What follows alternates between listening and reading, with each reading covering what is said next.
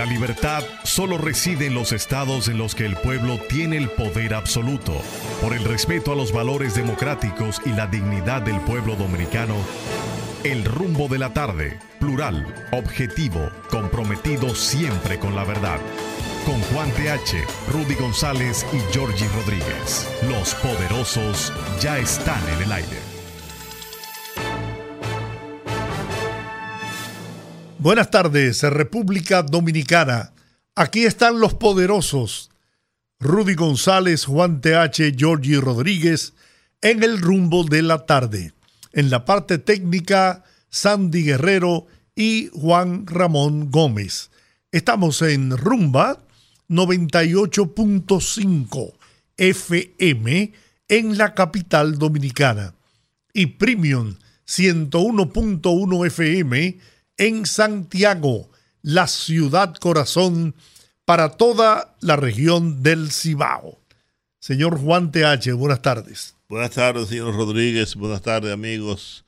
El señor Rudy González. Escribió ahora En Camino. En Camino. Para que, para que, tú, para que no tenga excusa de que no, yo no he llegado porque el tapón lo agarró. Señores, yo me quiero ir a Portugal. Después de haber, de haber visto. Hasta yo. Después de haber visto. Eh, el río de vino. El río de vino. Un río de vino, señores es un río de vino, literalmente, ¿no? Un río de vino. Y yo no puedo beber mucho vino porque no es bueno para la diabetes, por el contenido de azúcar de las uvas. Pero si dicen, la Biblia dice que Jesucristo convirtió ¿verdad? El agua en vino, y en este caso no, no fue así, en este caso es que hay un viñedo en esa región. Imagínate, hubo una alarma porque si llegaba, si llegaba al río, donde se produce el agua del consumo, el agua potable, el agua potable, pues la situación iba a ser... Todo el mundo se iba a alcoholizar. Tremendo. Pues todo el mundo iba a salir a la calle con humo. Fue una explosión que invadió las calles de Anadia, en Portugal. es una pequeña ciudad portuguesa ubicada en el distrito de Aveiro. Se vio sorprendida el sábado cuando, tras producirse una rotura en los depósitos de una destilería local, sus calles se vieron inundadas por miles de litros de vino tinto. A mí me gustó el título. Portugal, al borde de un, de un desastre Sí, porque los, bomberos y la policía tuvieron que acudir de urgencia para evitar que el vino desembocara en el río Sértima. De lo contrario, habría llegado a ser una catástrofe medioambiental. Un río de vinos. Es de, de Rioja, ¿verdad? ¿Mm? Y Paternina. Oye, el vino portugués es bueno. Sí, claro. A mí me gusta el oporto que ellos hacen. Es un un vino fuerte, ¿no? Te voy a traer uno que tengo ahí. Yo también tengo ahí. Pero es bueno. Eh, ahí, están las imágenes. Ahí están las imágenes. Válgame Dios. De río de vino. Vino tinto. Pero no causó daños, aunque la empresa vinera asumió la responsabilidad de cubrir los costos de los daños que se produjeron.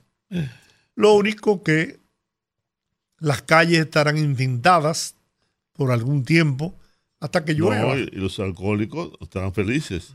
No, esos están bravos. No tienen que comprarlo. Pone, un jarrito en la. Una tina y empezar a sacar. Juan, en otro orden, esto en Marruecos se han seguido sintiendo réplicas en la zona de desastre y hasta el momento se estiman cerca de 3.000 personas muertas. Una tragedia. Y el número sigue creciendo. Y el número sigue creciendo porque hay una inmensa cantidad de desaparecidos. Hay también más de 2.000, 3.000 personas heridas. Y bueno, Esa es la situación en Marruecos. Y aquí el Banco Central de la República Dominicana sitúa la inflación en 4.27%. El pollo, plátano y azúcar suben de precio, pero la inflación está eh, relativamente baja, 4.27%, de acuerdo con el Banco Central. Mm. El huracán, el huracán Lee continúa como huracán mayor y se dirige al oeste de las Bermudas.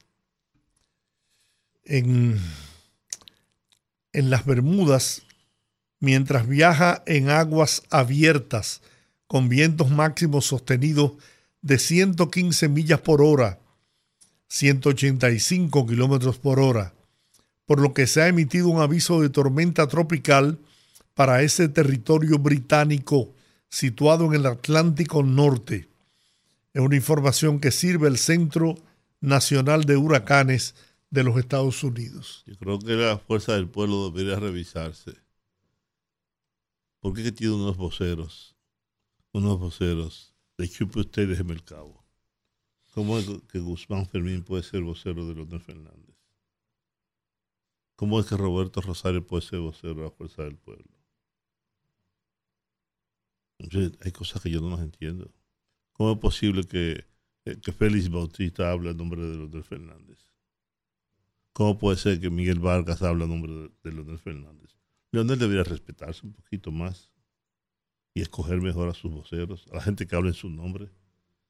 Ahí decidieron escoger como candidato alcalde por el municipio de Santo Domingo este, a ese señor que se demostró un reportaje que hizo esa señora que se casó, que tuvo unas relaciones con una menor, que la menor estaba embarazada, que le ofreció viajes, villas y castillas, que después la casó con otra persona. Todo eso quedó demostrado que este señor no tiene calidad. Y sin embargo, eh, ayer, desde ayer, lo ratifican como candidato para enfrentar a un hombre como Manuel Jiménez, usted puede estar en desacuerdo con Manuel, no le puede gustar lo que usted quiera, pero comparado con este señor, es un santo. Porque Manuel tiene una vida pública diáfana, transparente, que todo el mundo conoce. Un gran cantautor. Para compararlo con este señor, no, imposible. ¿Eh? Y así es que empieza a llegar al poder. Así que empieza a volver a la presidencia de la República. Pero yo pienso, Juan, que esas son señales Sí, claro que De que definitivamente no tiene la, gente con las calidades que el país está requiriendo en este ah, momento. sí, por él debe tener ahí gente más, más idónea. Pero, pero a lo mejor no tienen los recursos. Aunque ahí me imagino que hay mucha gente rica. Sí, hay mucha gente. Aunque, él se ha declarado ahora como el, el protector de los pobres. Sí. cosas veredes, Sancho. hay, que, hay que oír cosas. no, porque yo le decía a alguien, si tú le pides algo... No, no, mira, si alguien renegó de la pobreza, fue nuestro amigo, el presidente Leonel Fernández. Pero por supuesto. Pues yo, yo quisiera saber de qué vive Leonel Fernández. ¿De qué viven muchos de los políticos de la República Dominicana. ¿Qué hacen? ¿Cuál es su oficio? ¿Cuál es la industria que tienen? ¿Cuál es la industria? ¿Dónde están las chimeneas? Los supermercados que tienen. Las fábricas, las oficinas. ¿eh? Bueno, bueno, bueno, bueno. Por eso yo me, me imagino que este pueblo tendrá... Tanto que yo trabajo, señores tanto, tanto que yo trabajo. Este pueblo tendrá conciencia al depositar su voto, tanto en las elecciones de febrero municipales como en las elecciones congresuales y para la presidencia de la República. Pienso yo, ¿no? Sí, yo no piensa eso, pero una gente que coge 500 pesos, un pica pollo, y vende su voto, y vende su alma, y vende su futuro, y lo vende todo ¿qué puedo yo esperar? Por eso yo digo que todos los votos no son iguales. ¿O tú crees que el voto tuyo y el voto de una persona que se para en una cuadra a esperar que le compren el voto debe valer lo mismo? ¿Eh? Tú vas y votas por a conciencia, porque te dé la gana, pero ese es el tuyo. Pero tú no te paras en una esquina a esperar que te ofrezcan, a ver quién te ofrece más. Tú puedes confiar en eso. Por ejemplo, Manuel Jiménez tiene un adversario en, que todo el mundo me dice que es, el contrincante real de Manuel Jiménez, pero que tiene mucho dinero. Mucho dinero, porque es dueño de no sé cuántas bancas de apuestas.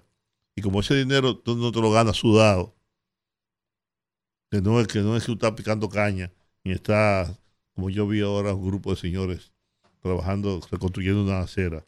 Y ¿Cómo se llama eso? ¿Eh? Una perforadora. No, no, una perforadora. Es un, tú lo una perforadora, pero, pero, pero, manual. Fueron, ajá. hay que se ganan los cuartos. de otro modo. Entonces, lo que nada te cuesta, si tú no te lo ganaste trabajando, sino vendiendo numeritos a infelices, a infelices, si tu fortuna proviene del vicio, entonces eso no puede ser idóneo. ¿Cómo usted se hizo rico? Cuando yo soy dueño, que yo cuántas bancas. Y así hay 22 diputados con bancas ilegales. Oigan bien, 22 diputados con bancas ilegales. Usted no puede, usted no puede, usted no puede eh, decir que su dinero es ilícito. ¿No? Bueno, eh, Juan. A, Rudy. No, tenemos a Víctor Grimaldi Em, ex embajador nuestro. Víctor Grimaldi. Tu amigo Víctor. No, no joda. Uy, yo tenía tiempo que no sabía de Víctor Grimaldi. No, Víctor está activo siempre. Sí. Wow. Yo tenía la lista en, la que, en la que Rudy González pone a la gente. Buenas tardes, Víctor. Buenas. Buenas tardes. ¿Cómo estás, Víctor? Gracias por recibir nuestra llamada honor para mí, Georgie, conversar contigo y con tus acompañantes. ¿Quiénes están esta tarde en el programa? Está Juan TH, viene en camino Rudy González. El amigo. Rudy viene por ahí. El amigo Juan TH, hace tiempo que no hablo con él. ¿Cómo estás, Juan? Bien, bien, aquí. Gusto de oírte. pensé que, pensé que estaba por Europa. No, estamos aquí. Nunca se me olvida aquella vez que nos vimos en la cuando se juramentó el gabinete del presidente Joaquín Balaguer el 16 de agosto de 1986 que tú estabas ahí, ¿te acuerdas? Ajá, claro. En el Palacio, en el Palacio Nacional. Sí, así es.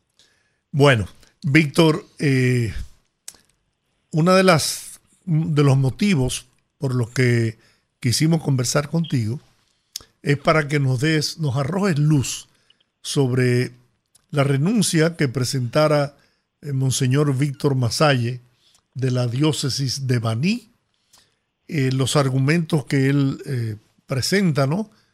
Fue una, un ofrecimiento del cardenal de Barcelona para que fuera a colaborar con él. Y bueno, eso se estila en la iglesia. Tú fuiste embajador ante la Santa Sede y, sé que conoce muy bien toda la política eh, religiosa en torno al Vaticano.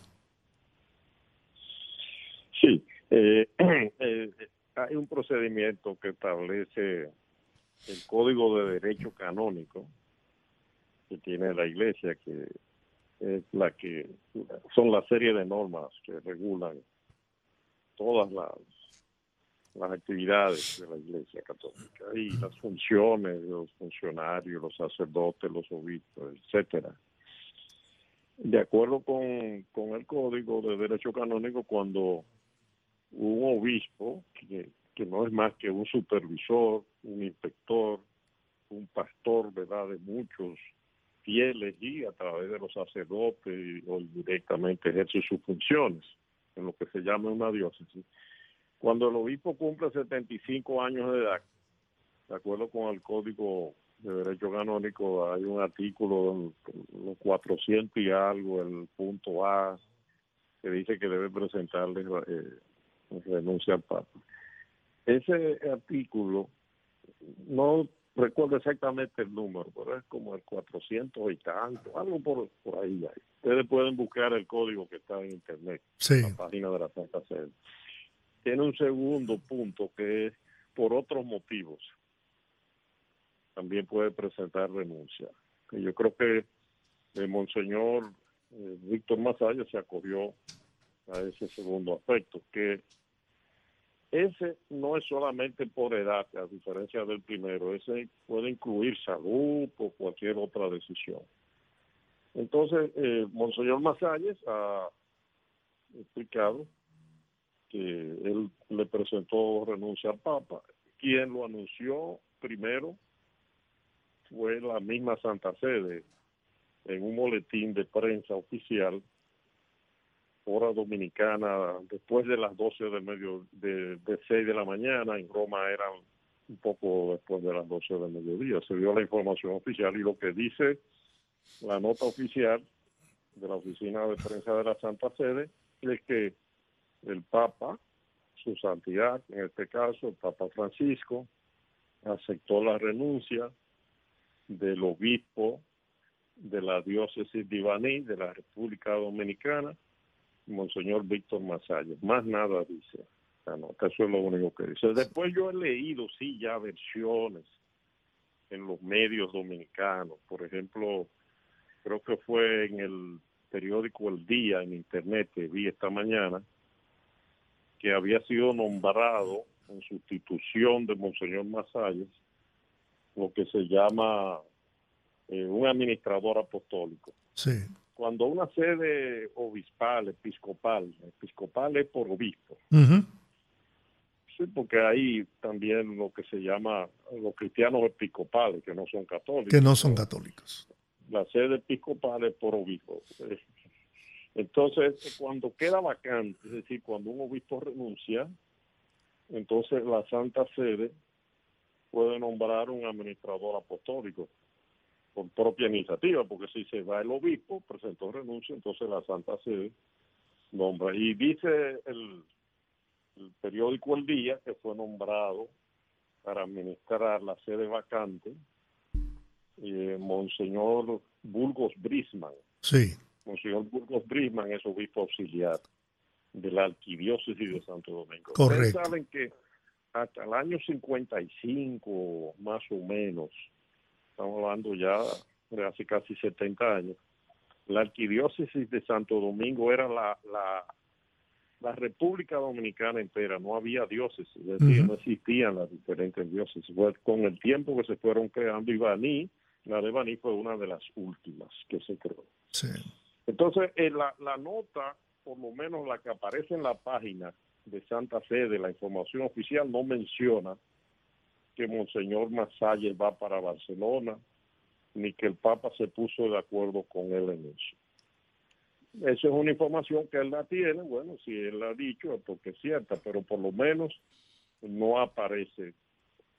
Otra cosa es que eh, en el mundo la Iglesia Católica tiene más de 3.000 obispos y no todos los obispos tienen la oportunidad de conversar con su santidad, en este caso con el Papa Francisco, porque son tres mil. Imagínese usted que recibiera uno cada día. ¿Cuántos años tardará en recibirlo? Diez por lo Sí. El Papa a veces, algunos obispos lo reciben o arzobispos, casos muy especiales. Lo que hace el Papa es que cada 8 o 10 años recibe el grupo de obispos de cada país. Si el país es muy grande, como Estados Unidos o Brasil o España, entonces los recibe por regiones, no todos juntos. Pero eso se llama la visita límina. Y bueno, en ese caso sí, los obispos lo ven. Yo no sé, puede ser que lo haya visto, Monseñor Masalle, pero por lo menos eh, en las notas de prensa que diariamente publica en su página oficial de internet la Santa Sede, no vi nunca en estos días ni en semanas atrás una visita de Monseñor Masalles al Papa. Una pregunta. Que no haya visto y que no se haya publicado, pero no lo creo. Víctor, Víctor, una pregunta.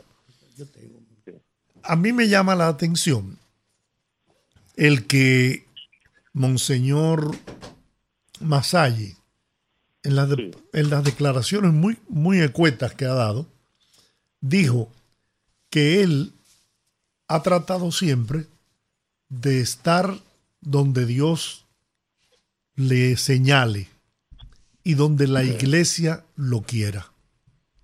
Entonces, esas palabras han dado lugar a una serie de especulaciones. Víctor, Víctor. Yo tengo una pregunta, buenas tardes. yo tengo pregunta. que le conteste a Yo no tengo pregunta, yo tengo un comentario al respecto.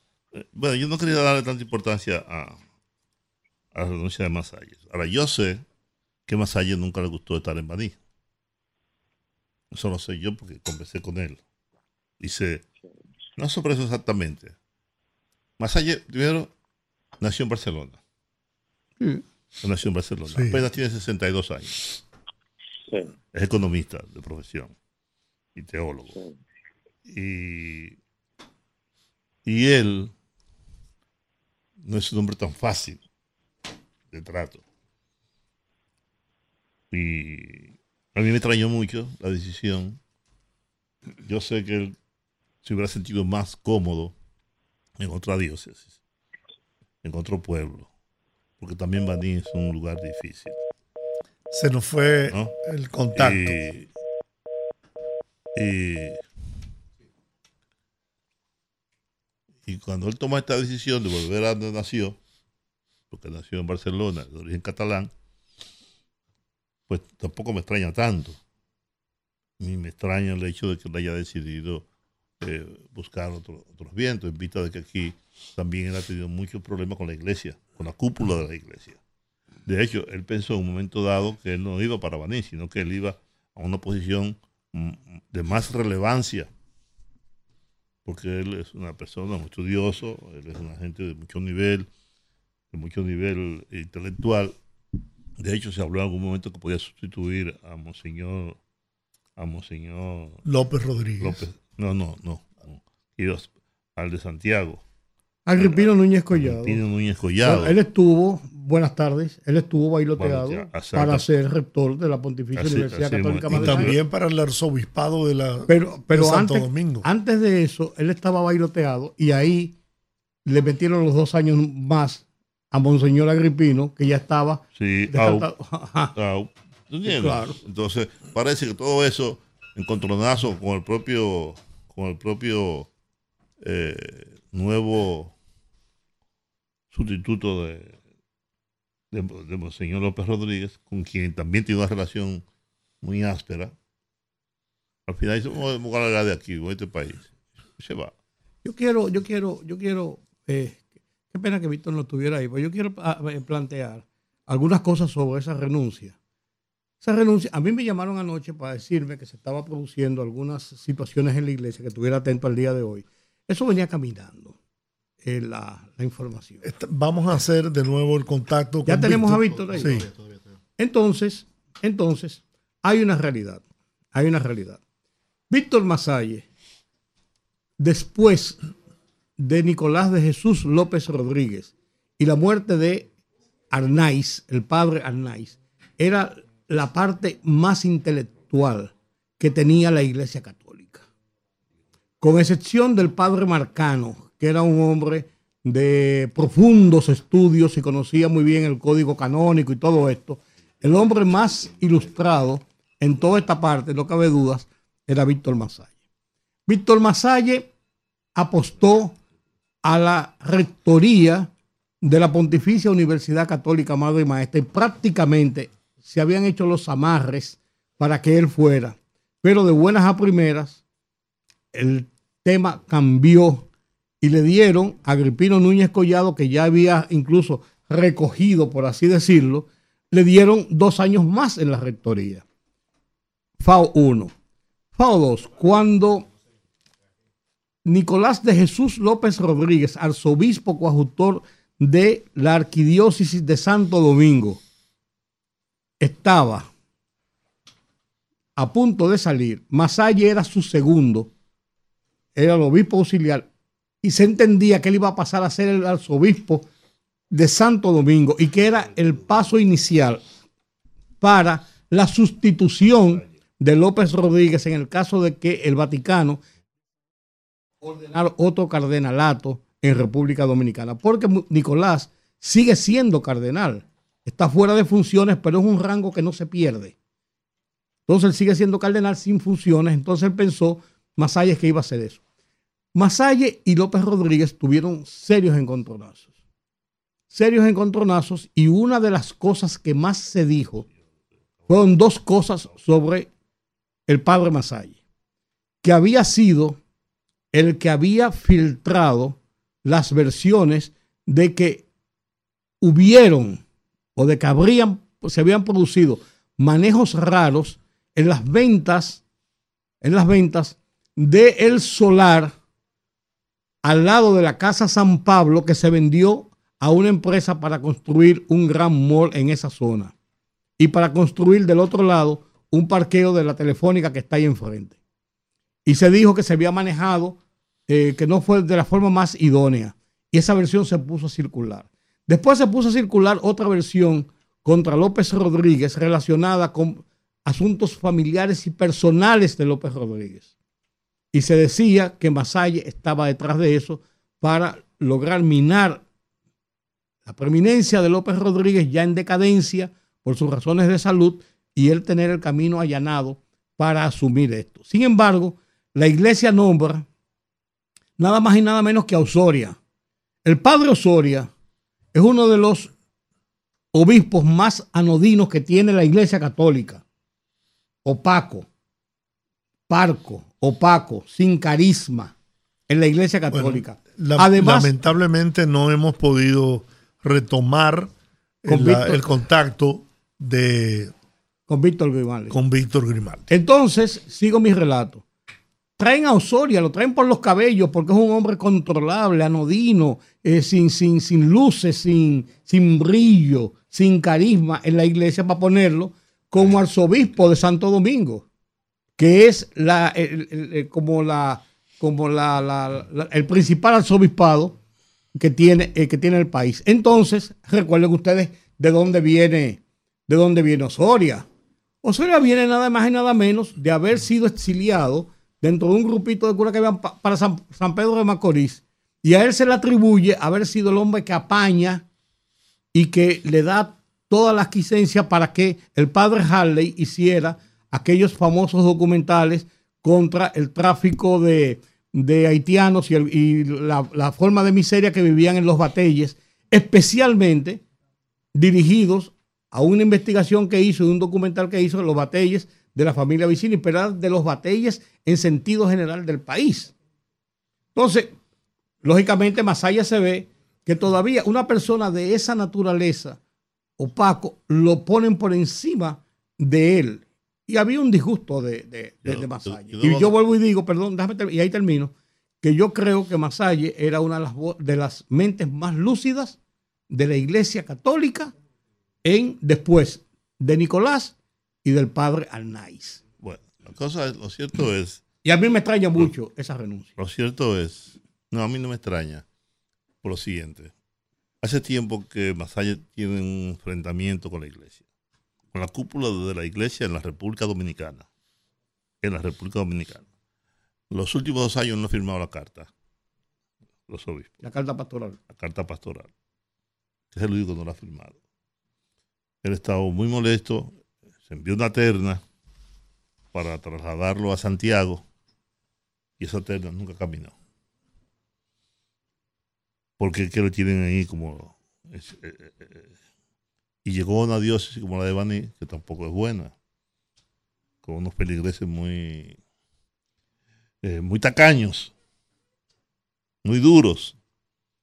El gobierno tampoco, ni el gobierno anterior, tuvo muchos problemas con el gobierno anterior, con el gobierno de Danilo Medina, que no le entregaban los subsidios. Y, y eso siguió pasando aquí, en este gobierno, a pesar de sus relaciones con eh, con personas de este gobierno. Sus relaciones anteriores, él mantiene una buena relación, siempre mantuvo una relación con Chabela, el hermano de Hipólito Mejía, con Hipólito, con el hijo mayor de, Hipólito. Y, pero en este gobierno no se sintió cómodo tampoco, y la iglesia tampoco. Y el, gobierno, la cúpula estuvo manejando cerca de 2 mil millones de pesos, que lo sigue manejando ahora el, el, el, mandamás de la iglesia. Como dice Rudy, su nombre sin brillo, sin carisma, sin, una impronta, sin, un liderazgo, que después que pasó por ahí López Rodríguez, que sí lo tenía, tenía un liderazgo que trascendía la propia iglesia. El liderazgo de López Rodríguez. Mucha gente no lo simpatizaba mucho, como a mí. Con virtudes y defectos, pero lo tenía. Pero él tenía, tenía, tenía, tenía peso. Era eh, eh, carismático. sí, tenía peso en la iglesia y en la sociedad. Cuando él hablaba había que, había que escucharlo. Y había que, los medios de comunicación lo ponían en, primera página. Eh, era un. ¿no? Y bueno, entonces decide, decide Masayo, como no me quieren, ni dentro ni fuera del gobierno, como yo soy una mierda, de aquí me voy, me largo. Y ha decidido irse, ¿dónde nació? Con apenas 62 años. y yo conversé con él varias veces, a través de Raiza Lara, que es eh, la mujer de Masalle, en buenos términos, lo digo. Sí, no, porque así se llama el, grupo de, grupo de, damas, las mujeres de Masalle. Y que lo acompañan, que lo ayudan, que contribuyen. Marisa siempre eh, aporta, es de los feligreses que aporta, de los pocos feligreses que aporta, ah, y Eduardo Lara y eso pero él no ha estado contento, él no ha estado nada feliz. Tal vez haya tomado la mejor de su decisión. Él, yo recuerdo, él le gustan mucho los deportes, la natación sobre todo. Hace un torneo que dura tres o cuatro días nadando los muchachos ahí. Y Masalle es una gente interesante, interesante de verdad. Intelectual. Sí, una gente interesante. Pero bueno, Pero tenemos que hacer la pausa. No, yo lo que quería decir al final de eso es que realmente es muy complicado, muy complicado de asumir de buenas a primeras la renuncia de un hombre como Masalle de la Iglesia Católica. Eso indica la fragilidad de la, Iglesia Católica. En la Iglesia Católica Dominicana está ocurriendo en muchos sentidos, en muchos sentidos lo que está ocurriendo en el Vaticano, donde el Papa Francisco ha ido a una ofensiva liberal de avanzada con el tema de los LGTB, de los homosexuales, de las mujeres en la iglesia, de los matrimonios gays. O sea, una cosa que rompe el esquema tradicional de la iglesia, mientras otra ala de la iglesia en el Vaticano, hay una lucha en, el Vaticano, hay una lucha. el ala conservadora. No, no, pero ahora pública, abierta. hasta, mataron un, papa. claro, claro, claro, claro, que lo mataron. Claro que lo mataron. Y a Ratzinger lo sacaron, lo sacaron del medio también. Entonces, esta pugna que se está eh, eh, desarrollando en la Iglesia Católica en el Vaticano se está extendiendo a muchas otras partes. En la República Dominicana hay dos corrientes. Una corriente la está encabezando el padre Bretón, el, padre Marte, padre Marte que está en, que está en Higüey, que es un hombre contestatario y se mete en todas, en todas las discusiones políticas, en todas las discusiones sociales del país, sin que la iglesia se lo mande. Y él da, declaraciones de todo. Él está tratando de convertirse en lo que era en su momento, pero muy bien administrado, Nicolás de Jesús López Rodríguez, que sabía administrar ese espacio de poder que tenía. Eh, el padre Marte está tratando de ser eh, un hombre de portadas de periódico todos los días. Y esa es la parte de la iglesia contestataria, inmiscuida en toda la parte del, debate político, económico, social de República Dominicana. Mientras otra parte conservadora está acomodada en sus 13. Y esa parte, por eso es que a mí me es difícil entender, me es difícil entender que la renuncia de Masalle haya sido simplemente para irse a tener una mejor temporada en Barcelona. De ser obispo a ser un asistente de una, de una diócesis. A la pausa, mis amigos. Volvemos enseguida. Fogarate en la radio con Ramón Colombo. Se titula Solución en el masacre.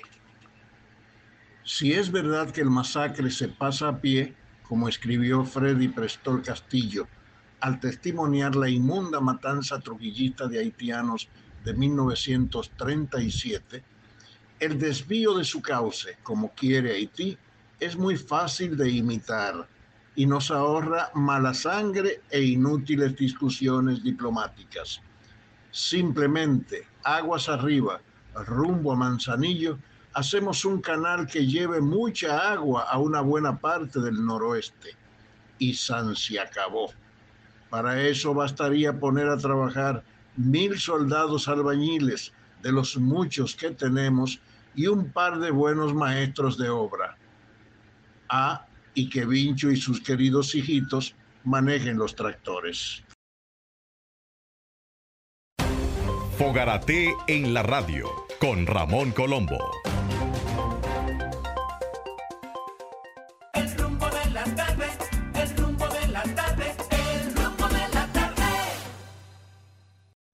Bueno, aquí estamos, aquí estamos.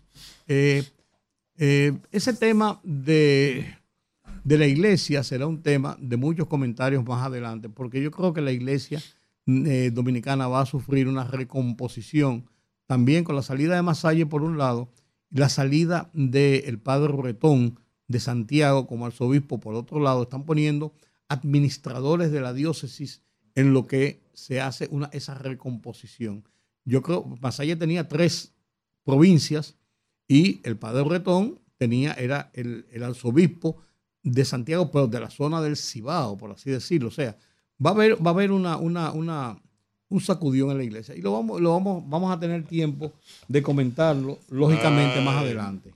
Tú hablabas de, de Monseñor Marte. Castro Marte. sí. Castro Marte. Dos mil bancas tiene este muchacho que yo estaba hablando. Dos mil bancas ilegales. 43 empresas. Y todo el dinero del mundo. Jovencito. Y que yo que estoy envidioso. Y es verdad. ¿Cómo alguien puede tener dos mil bancas ilegales? Y puede tener 43 empresas.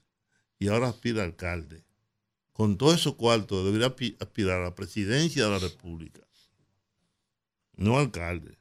Que va a recoger locos y va en la calle. Yo con todo ese dinero aspiro a la presidencia de la República. Que estoy seguro que saldría electo mayoritariamente por el pueblo dominicano, que es capaz de coger 50 pesos y un picapollo, 500 pesos y un picapollo. Bueno, No, no, hombre. Y después. y- ¿Qué es lo que tú querías decir, Georgie? Dilo ahora, calla para siempre lo que está la llamada. bueno, tenemos un invitado que tiene autoridad sobrada para hablar sobre el tema, la situación que enfrentamos en este momento con el vecino Haití. Eh, José Ricardo Taveras, quien fue director general de migración, abogado, está con nosotros y vamos a conversar con él para que nos dé su panorámica, ¿no? su visión de la situación que está atravesando el país en este momento, los riesgos que tenemos por delante y las soluciones que debemos aplicar para resolver la situación. Buenas tardes, José Ricardo. Buenas. Ricardo se cayó también. ¿Qué problemas tenemos con las, con las líneas? Es eso. Bueno, Ahora sí. Aló, Buenas. Hola, buenas tardes. buenas tardes, Bueno. José. ¿Cómo estás? Muy bien, muy bien, muy contento de estar con ustedes. Bien, no sé si escuchaste la introducción. No, no la pude escuchar. Bueno, eh, el interés nuestro y de nuestra audiencia, porque a ellos le, le servimos, ¿no? Es conocer tu, tu visión y sobre la situación que la República Dominicana enfrenta en estos momentos con el tema de la, el- la intención de desviar el río Masacre o río Dajabón hacia territorio haitiano, las decisiones que ha tomado el gobierno. ¿Cuál es tu visión ¿Es correcta la posición del gobierno? Que nos dé tu opinión por la experiencia que tienes en este tema. Sí, primero que nada, permítanme aprovechar para darles un abrazo lejano. Quería estar ahí con ustedes, pero compromisos profesionales me lo impidieron. Tranquilo, muchas gracias.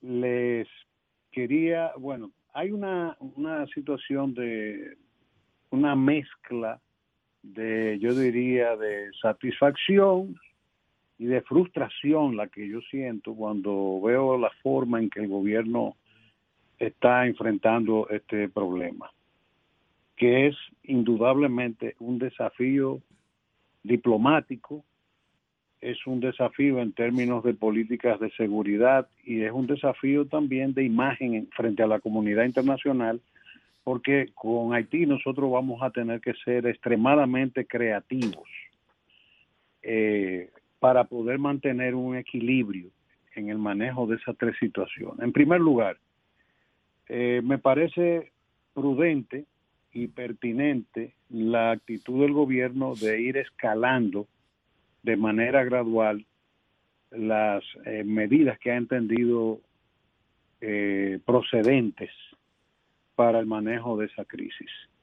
Porque en una crisis que ya es de nivel internacional no se puede llegar a, las últimas salidas sin antes haber ido eh, agotando algunos espacios que justifiquen las salidas definitivas. En ese sentido yo estoy de acuerdo. Ahora bien, cuando veo el Consejo Nacional de Seguridad tomar medidas como, por ejemplo, la suspensión de visados y el impedimento de entrada, el cierre de Dajabón, eh, parecería que el gobierno dominicano no se acaba de dar cuenta de algo que todo el pueblo conoce y que ellos lo deben saber con más razón. El Estado dominicano perdió el control de la seguridad de la frontera hace décadas. Y cualquier medida que en este sentido sea tomada, eh, diciendo que vamos a impedir, que no vamos a dar visa, eh, no pasa de ser una laraca, porque el gobierno tiene que saber, bueno, ustedes probablemente han apreciado en las redes cómo entre ayer y hoy, desde la línea noroeste, la, la población ha estado subiendo videos eh, burlándose de la medida, porque eh, por decenas que andan las filas. Entonces, nosotros tenemos un problema y ese es un problema interior, que hay que sentarse con las Fuerzas Armadas, que hay que generar una voluntad política, porque usted no puede estar diciéndole a los haitianos que vamos a hacer, tenemos la frontera cerrada, que no le vamos a dar visa cuando ni necesitan la frontera ni abierta ni cerrada. Eso es lo que hace subir los peajes ni tampoco necesitan visado para entrar. Son algunos haitianos que tienen cierto nivel eh, económico, que tal como el presidente dijo, eh, usan los aeropuertos dominicanos para viajar al extranjero, porque nosotros somos el principal puente aéreo del Caribe.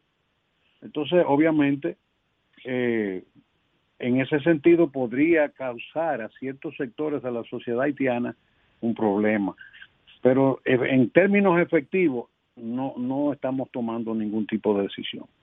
En otro orden, eh, también me, me, me, me da pena ver el presidente, no sé si pena o no sé qué, qué, qué tipo de reclamo hacerle, diciendo, bueno, el gobierno haitiano no le interesa, eh, el gobierno haitiano no apoya esto, son sectores privados y el gobierno haitiano, imagínese, como son sectores privados, como quien dice, no podemos hacer nada porque no es el gobierno. Y eso no es así. Ese es un tema de Estado, eso es un problema internacional, está regulado por un convenio internacional. Y ni el gobierno haitiano, y mucho menos el dominicano, se pueden lavar las manos, eh, derivando, porque simplemente se trata de un, de una de un problema de, de intereses privados. Eso no es así. Nosotros sí sabemos que el Estado haitiano está en una situación, bueno, eso que le dicen Estado haitiano, en una situación de indefensión, que ha perdido el monopolio de la violencia, social que ejerce el Estado, eso es verdad. Sin embargo, eh, el tema es tan serio, tan grave, que amerita que ellos hagan un esfuerzo. Porque de lo contrario, y ahí voy a la última parte de, la, de, de mi introito, en el sentido nosotros vamos a tener que ser creativos y vamos a tener que en, algún momento, yo creo que la República Dominicana, muy a su pesar, porque no es la cultura, no es la vocación, no ha sido la tradición nuestra, eh, pero en algún momento la República Dominicana va a tener que eh, actuar de algún modo, porque eh, ante la ausencia del Estado haitiano, ante la inexistencia del monopolio de, la fuerza en manos del Estado haitiano, el Estado dominicano no puede permitir que el caos que se pueda generar de aquel lado eh, pueda afectar la integridad de su territorio y de sus recursos, que es lo que puede pasar con este tema. José Ricardo, sí. tú dices que en algún momento la República Dominicana tendrá que actuar. bueno, pero la República Dominicana ha estado actuando en la medida de las posibilidades. Hay que ser honesto en reconocer que el presidente de la República, Luis Abinader, ha agotado una serie de mecanismos, ha dado una serie de pasos, como tú muy bien dijiste, llevando la procesión hacia cada altar, no sin brincar eh, las posiciones que deben agotarse el presidente se convirtió en el principal promotor de reclamarle a la comunidad internacional una solución para la crisis haitiana. Pero se, se, se esfumó. Esos fueron promesas, compromisos que al final no se ha hecho absolutamente nada. El último aliento que teníamos de esperanza era el tema este de, de Guyana, ¿no? del, de, eh, perdón, de, del, Kenia. De, exacto, de Kenia, que iba a actuar la, eh, la policía keniana, pero eso se ha quedado en el olvido también. El presidente ha hecho cuanto ha podido hacer con una presión internacional que tú la conoces. Él ha sorteado todo esto porque tampoco puede buscarse, ni le puede buscar al país una gran crisis a nivel mundial de que nos sancionen y nos cierren entonces las puertas a nosotros. Un país que apenas está saliendo de, una de las peores crisis que ha, tenido la humanidad en estos últimos años, dos, tres años. Entonces, ¿qué tú piensas que es lo que, debe hacer el gobierno? A, pesar de haber hecho todo eso, ¿qué le falta por hacer? Bueno, mira, yo siempre he dicho, eh, yo tengo mis diferencias con tu punto de vista, George. No, y eso es democracia. claro, yo tengo mis diferencias porque desde mi punto de vista el presidente ha dicho todo lo que se debe decir y ha dejado de hacer todo lo que se debe hacer. Porque creo que ningún presidente ha hablado de la manera más perfecta que se debe hablar.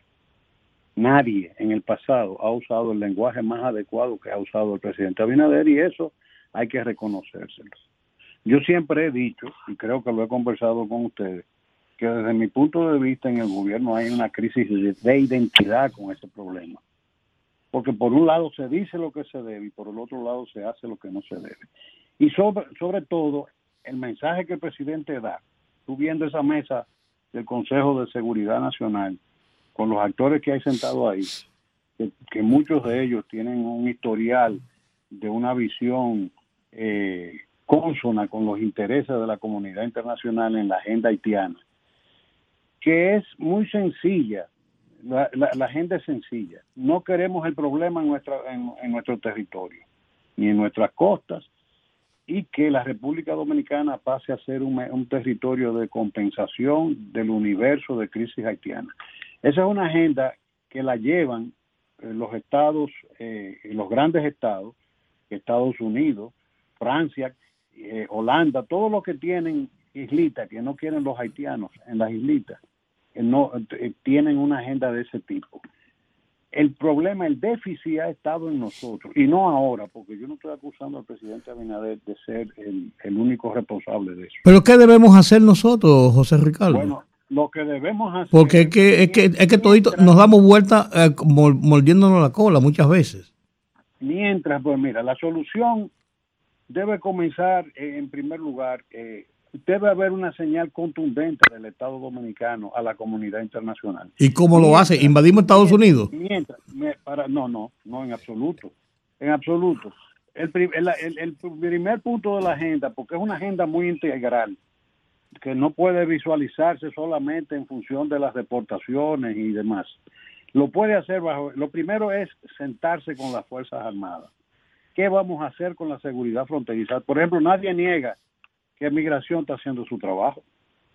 Aquí se está viendo, se siente la actividad de migración en el proceso de deportaciones, pero también se siente cómo la prensa se hace eco de, del mecanismo de cómo los haitianos van a la puerta giratoria, por un lado salen y por la otra entran. Eso ha sido así históricamente, porque nosotros no tenemos seguridad fronteriza. La corrupción y la indiferencia del Estado han deglutido la seguridad de nuestra línea fronteriza. Por un lado, ese es, una, ese es un punto vital, porque tú no ganas nada si tú no tienes control de- de- total de la frontera. El segundo punto es lanzar una- un mensaje a la comu- sin dejar de ser solidarios con Haití, porque yo digo que nosotros como vecinos tenemos deberes. Ahora, sin dejar de ser solidarios con Haití en Haití, porque lo que nosotros le decimos a la comunidad internacional tenemos nosotros también que hacerlo. Eh, vamos, una vez tú tengas control total de la frontera, entonces tú tienes que lanzar un mensaje, mira, que los hospitales dominicanos no van a ser el paritorio de Haití. Que el que quiera ayudar al paritorio haitiano, que construya maternidades allá. El que quiera ayudar a la educación, que construya escuelas y universidades. El que quiera, pero eh, tratar, porque mientras el proceso del laissez-faire, laissez-passer esté ahí, la comunidad internacional va a decir, bueno, lo están tolerando, hay que seguir estimulando esto, hay que seguir financiando eh, para que hagan comunidades de casas eh, para haitianos. Hay que, entonces, esa política va a continuar hasta que el Estado Dominicano no le demuestre a la comunidad internacional que no, que no es que lo está diciendo, es que lo está haciendo. Pero si dejamos que se mueran las parturientas y no las atendemos, entonces nos acusan de genocidio y cosas por el estilo. Si sacamos a los estudiantes, como pasó una vez que le cancelaron lo- los visados a los estudiantes, entonces dijeron que nosotros estábamos contribuyendo a el analfabetismo y, y- y- y la pobreza más en Haití. O sea, es que es, es pito si, eh, si- Pero fíjate, fíjate, palo si boga y palo si no boga. eso lo entendemos, pero también nosotros hemos cooperado con eso. Ahora, cuando yo te digo a ti, comencemos por establecer una seguridad en la frontera, porque sin eso no tenemos nada. Tú, si hay seguridad en la frontera, tú no vas a tener parturientas aquí, en los hospitales. Si hay una buena seguridad en la frontera, no van a llegar. Entonces, tú José no Ricardo, tú sabes mejor Ahora, que na- un- tú sabes Una cosa es, una cosa es, una cosa es que tú tengas una persona que va en, en labores de parto, porque hay mucha manipu- manipulación en el tema. Una persona que va, una señora que va en labores de parto, que no se le atienda, en eso nadie va a estar de acuerdo que no se le atienda. Ahora, por ejemplo, la ley dice lo que hay que hacer con esa señora. La ley dice que el hospital tiene que llamar a migración y entregarle esa señora a migración para que con todo y bebé, con todos los cuidados del mundo, la lleven a la frontera. Eso no lo hace salud pública, por ejemplo. Bueno, pues se hizo una vez hace, hace cuatro meses. Mira, yo estoy haciendo de abogado del diablo, pues se hizo una vez hace cuatro meses y dijeron que estaban colocando a esa señora acabada de parir y al niño en una situación de alto peligro. Y, Bueno, y, y- la- y- y- y- y en, y en- en la OEA acabaron con nosotros por eso. Además, tú sabes, Entonces, es que, es que Pito, tú sabes lo- mira, tú sabes lo si peor. Pito si no toca. José Ricardo, ¿sabes lo Sí, peor pero la de todo eso? La, la manipulación no va a dejar de existir nunca. ¿eh? Ah, bueno. Pero óyeme, ¿sabes Eh, lo peor? lo que- lo- a- eso los estados están obligados a enfrentar porque de que ay, tú sabes que eso es un modus, modus vivendi. Pero mira, ¿sabes lo peor de todo eso? ¿Mm? La falta de unidad de los dominicanos para enfrentar ese tema, de todos los sectores de la vida nacional. ¿Dónde está el liderazgo político, religioso, eh, empresarial en este momento, que no ha cerrado filas con la posición, no de Luis Abinader, no, de la República Dominicana frente a esa crisis que nos acecha. ¿Qué han dicho? ¿Dónde están? están, están acechando que se arme el lío. Caramba, perdimos el contacto. Están acechando que se arme la crisis, que, se, se expanda la crisis para entonces sacarle provecho, con el perdón de Rudy, político partidario electoral a ese tema. Pero es verdad. Pero es verdad. Es así. pero es verdad, es verdad. ¿Dónde están?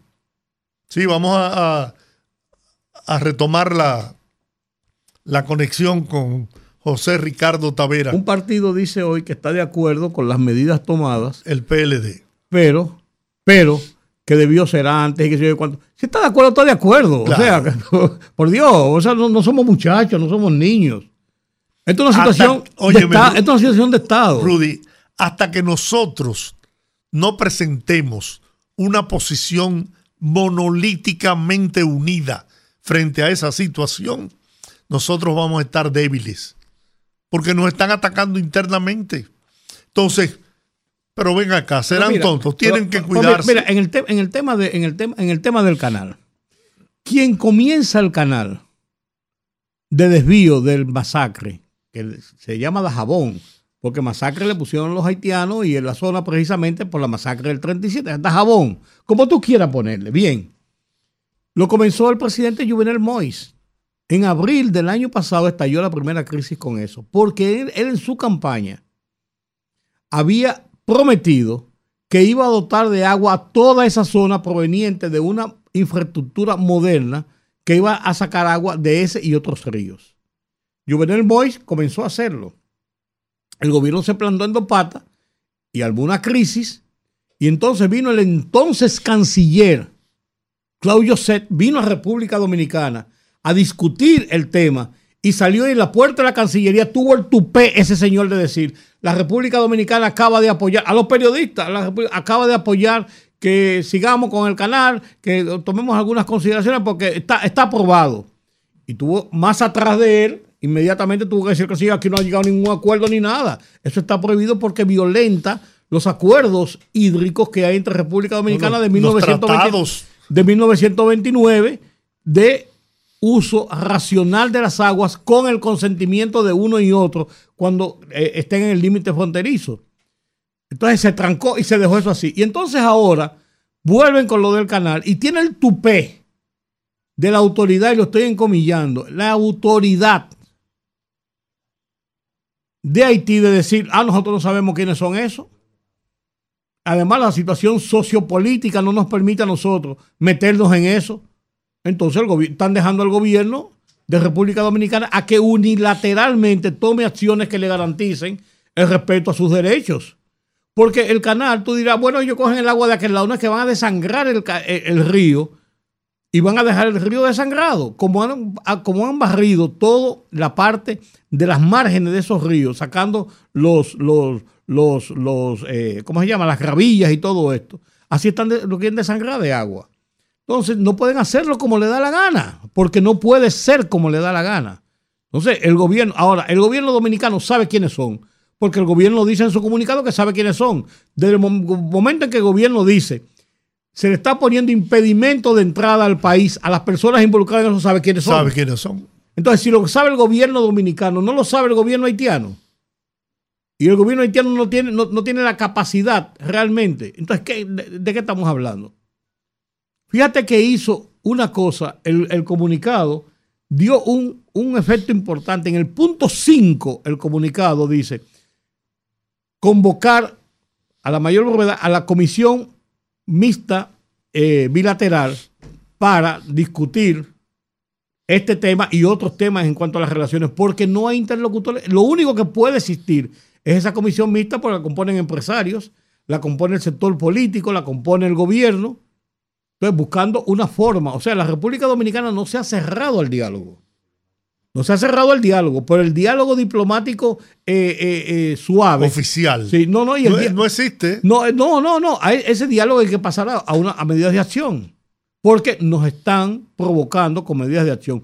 Oye, y termino con esto.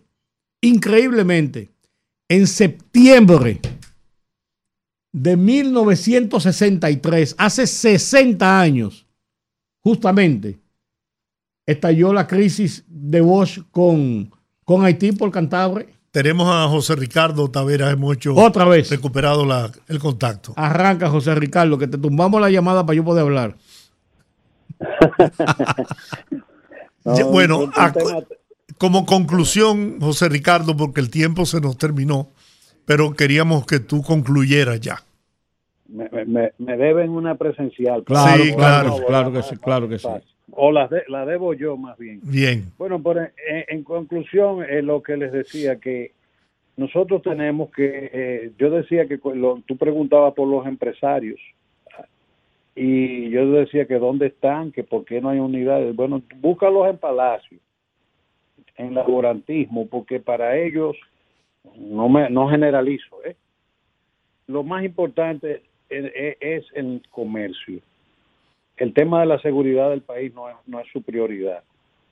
Y entonces así vamos mal. O sea, eh, ciertamente tiene que haber una unidad, ponernos de acuerdo con este tema. Este tema no debe ser un tema político, no debiera serlo, pero desgraciadamente lo es. Ah, Porque sí yo puedo ir concluyendo que eh, la solución de esta problemática pasa por una serie de medidas eh, que hay que abordarlo integralmente, porque hay que hay temas de mercado laboral, seguridad social para los trabajadores extranjeros que en medio de esta situación eh, no tienen acceso a ella. Y, y tratar de ver sobre todo cómo la seguridad de la frontera pasa a ser una realidad. Porque mientras tanto, cuando yo veo el gobierno anunciando esas medidas y veo que la- los resultados de que no hay un control de la frontera porque la corrupción y la indiferencia la han deglutido, vamos mal, vamos muy mal. Entonces, eh, es, es un tema muy complejo y obviamente no tenemos el tiempo hoy para eso, pero yo espero que ustedes me den la oportunidad Claro. de tener el placer de saludarlos y Claro que sí. Ah, hecho el compromiso desde ahora. De acuerdo. Muy bien, Siempre gracias. un placer. Gracias. José Ricardo Taveras, ex director de Migración, estaba con nosotros. Vamos a la pausa. Al regreso tenemos otro plato fuerte. Así que no nos cambie. Seguimos aquí en el rumbo de la tarde, 98.5, rumba FM, don Giorgi Rodríguez, don Juan Taveras Hernández y un servidor, don Rudy González, para que después no me digan eh, estos dos que, eh, eh, que por qué No, los llamo por cuestión de edad. que por qué lo llamo bien. Ahora vamos a hablar con uno que es más joven que nosotros, aunque peina canas también. El economista Guarocuya Félix está con nosotros para conversar. Que aprovecho la mitad del tiempo que tú utilizas para recortarte y entonces yo aprovecho la otra mitad. Porque nos recortamos con, con, con nuestro mismo barbero, con Ramón, claro que sí. Guaracuya, que es Saluda a. Ramón, que seguro te está escuchando. Sí, sí, sí, sí, él, él me- me- me- ya tú sabes. Un saludo a... ¿Sabes cuál a- Ramón, no? eh, no, Gómez y Díaz. Exactamente, Ramón Gómez Díaz. titular de la Secretaría de Asuntos Económicos del Partido de la Liberación Dominicana, fue director de impuestos internos de muy grata recordación Muchas gracias, Jorge. y también estuvo en el Bandex, ¿no? Estuve en el Bandet, fui superintendente de valores, fui director nacional de planificación y subsecretario de planificación cuando hicimos toda la... Bueno, la una gran experiencia. La situación actual, el Banco Central acaba de emitir sus consideraciones o su, el reflejo de sus investigaciones sobre el mes pasado, el mes de agosto, y establece los niveles de inflación interanual y apunta a que vamos a tener un nivel de inflación como se había previsto para este año. Y en, el, mismo, en el mismo informe establece aumentos de precios en algunos, en algunos rublos sensitivos. Y al mismo tiempo que esto ocurre, hay demandas y quejas de la gente por los aumentos en las facturaciones del servicio eléctrico. Sin embargo, el gobierno está asumiendo, por otro lado, eh, el subsidio para evitar el aumento de los combustibles en momento en que sigue subiendo el precio del petróleo y que aumenta a- y que proyecta como a 100 dólares a final de año.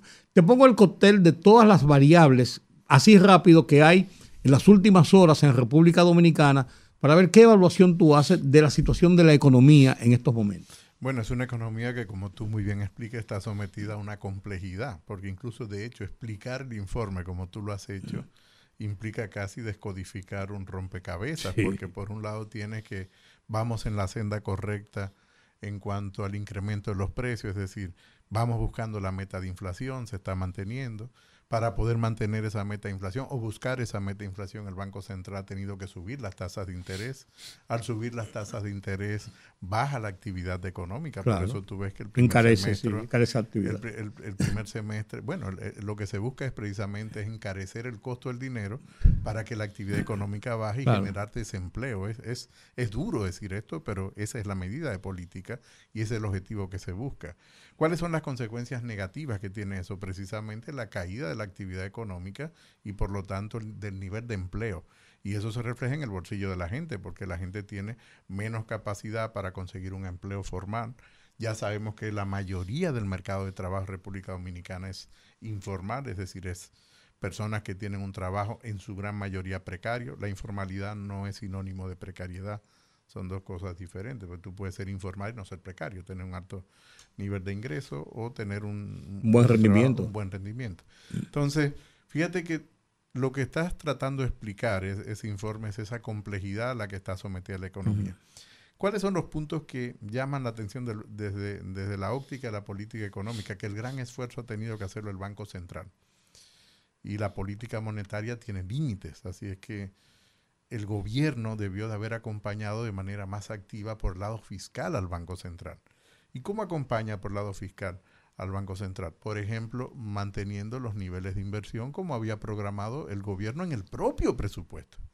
No, hay que hacer ningún, ningún otro esfuerzo adicional desde el punto de vista fiscal del lado del gasto de inversión. Por supuesto que hay esfuerzo en otras áreas, pero del lado del gasto de inversión ya lo tienes presupuestado, lo tienes programado, eres ejecutar correctamente y el gobierno viene subejecutando la inversión, que ya de por sí es baja históricamente, recientemente uno de los principales 13% más o menos estaba destinado del presupuesto. Sacó un, artículo muy interesante donde demostraba que es el gobierno que ha tenido el peor desempeño desde el punto de vista de la inversión, eh, descontando el interregno eh, de la guerra civil y previo a la guerra civil.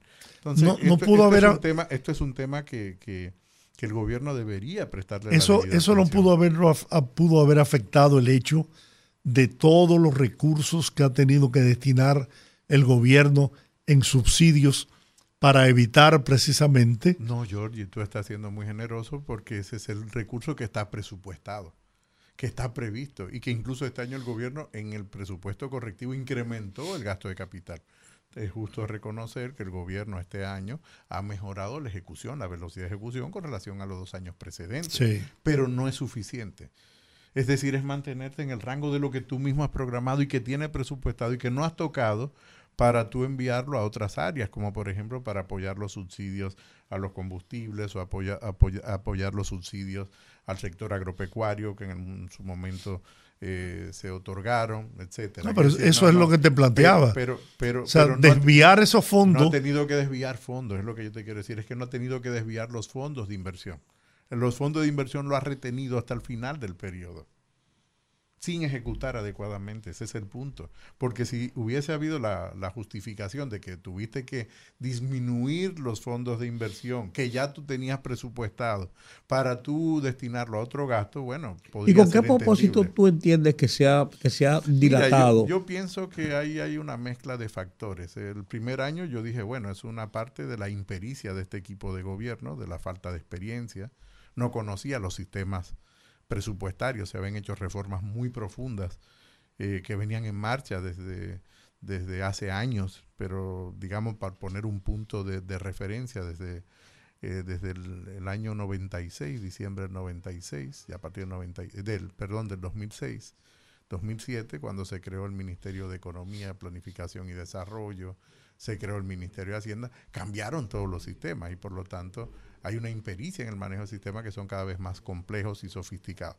Digamos que el primer año eso es posible justificarlo. Ustedes recordarán que el propio gobierno eh, cambió eh, en Contraloría y cambió en Tesorería. Hizo en un, momento determinado un error y luego siguió haciendo cambios en esa misma área.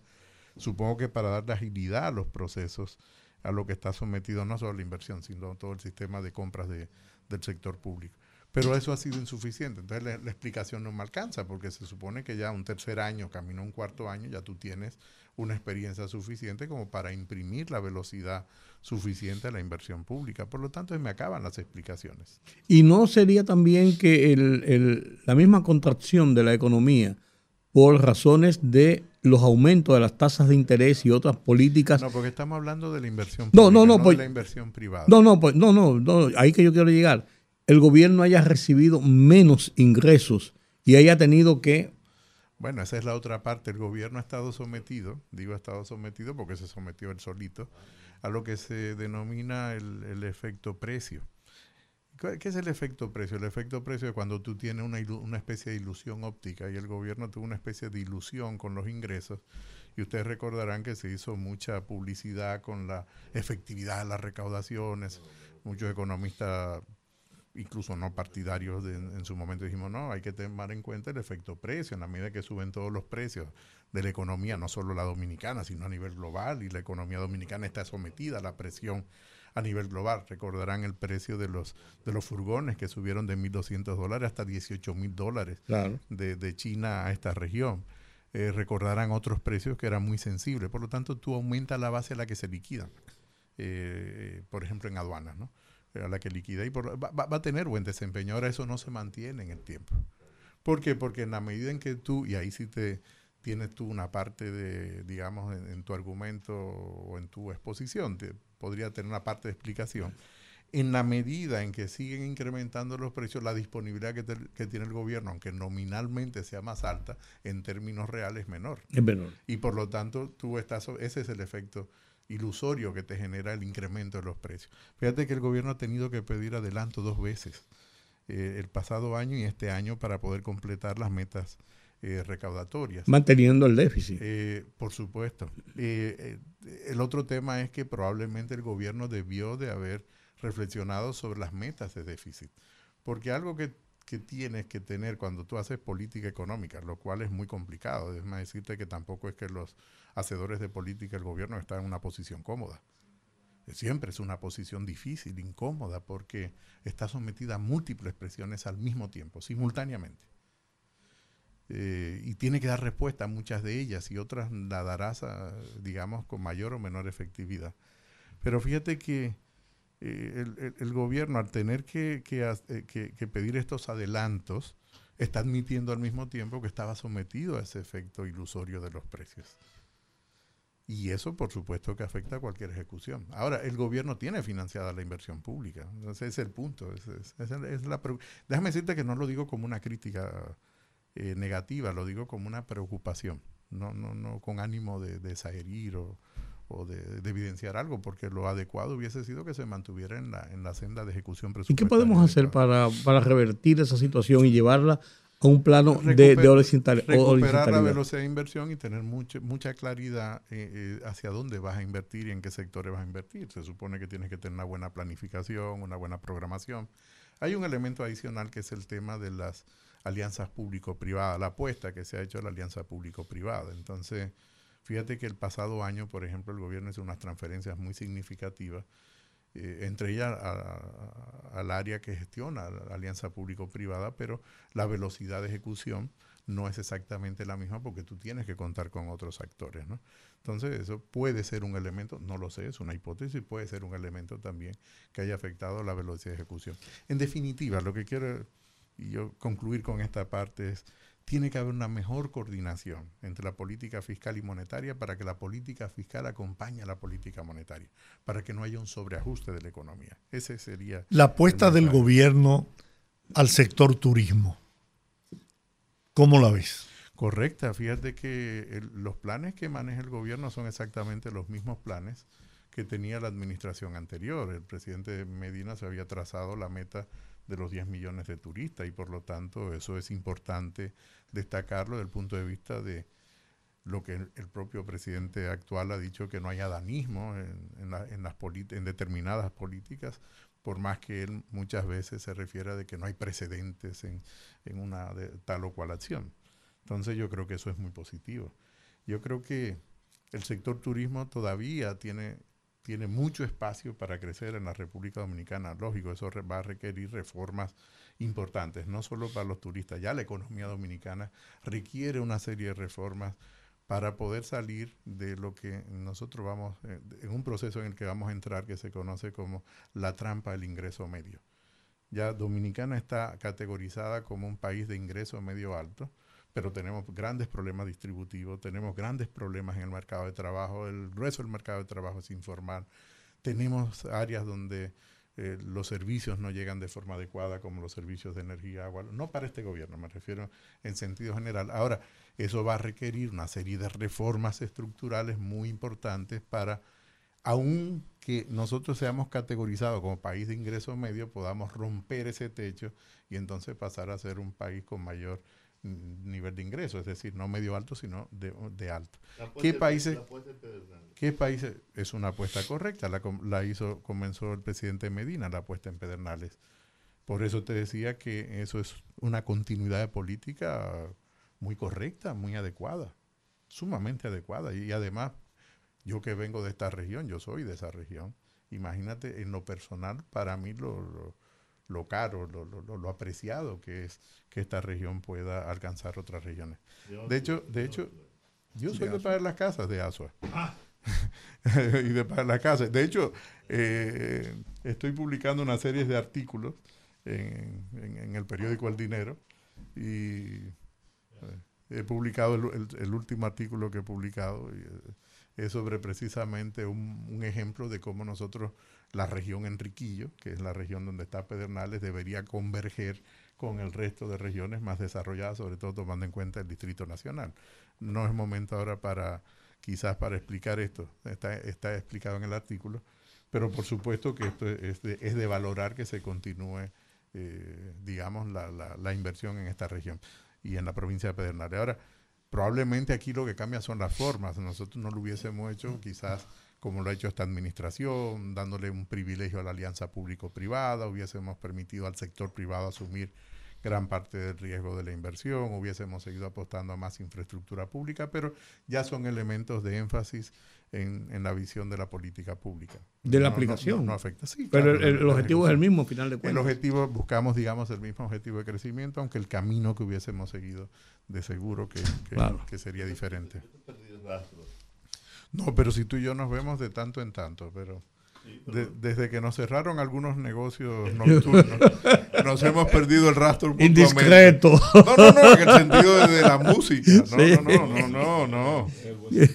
No, pues yo no estoy diciendo que sea en mal sentido. Mira, yo en, otra vida, que es paralela a esta que llevo de ser economista o militar en un partido político, yo soy productor de obras de teatro, por ejemplo, produjo una obra de teatro diciembre pasado que hemos querido reponer, que se llama Café Shakespeare, la hicimos en casa de teatro. He sido productor. No, no, no lo he podido, no lo he podido ver. No he podido ver. Pero fíjate que también eh, tengo una producción, la última producción probablemente de Víctor Víctor que no, que no se ha hecho, que no se ha hecho, digamos, pública. Eh, ahí estoy todavía produje un disco con Vitico que, no hemos sacado, ¿no? Guaracuya Félix. más cosas que, solamente militar en un partido político, ser eh, doy, clases también. Guaracuya Félix es economista y bueno. Muchas gracias. Es ahora descubro que también es eh, productor de obras de arte, ¿no? Artística. Sí, de teatro, más bien. Bien, pero eso es arte. Intentando, haciendo un gran esfuerzo para... Pero... Y le gusta la buena música. Sí, le gusta la buena música. Mucho, igual, eso lo compartimos, ¿eh? Compartimos la buena música. Compartimos muchos amigos. claro. Oh, Eres político. Sí. Eres político y me imagino que político con aspiraciones, ¿no?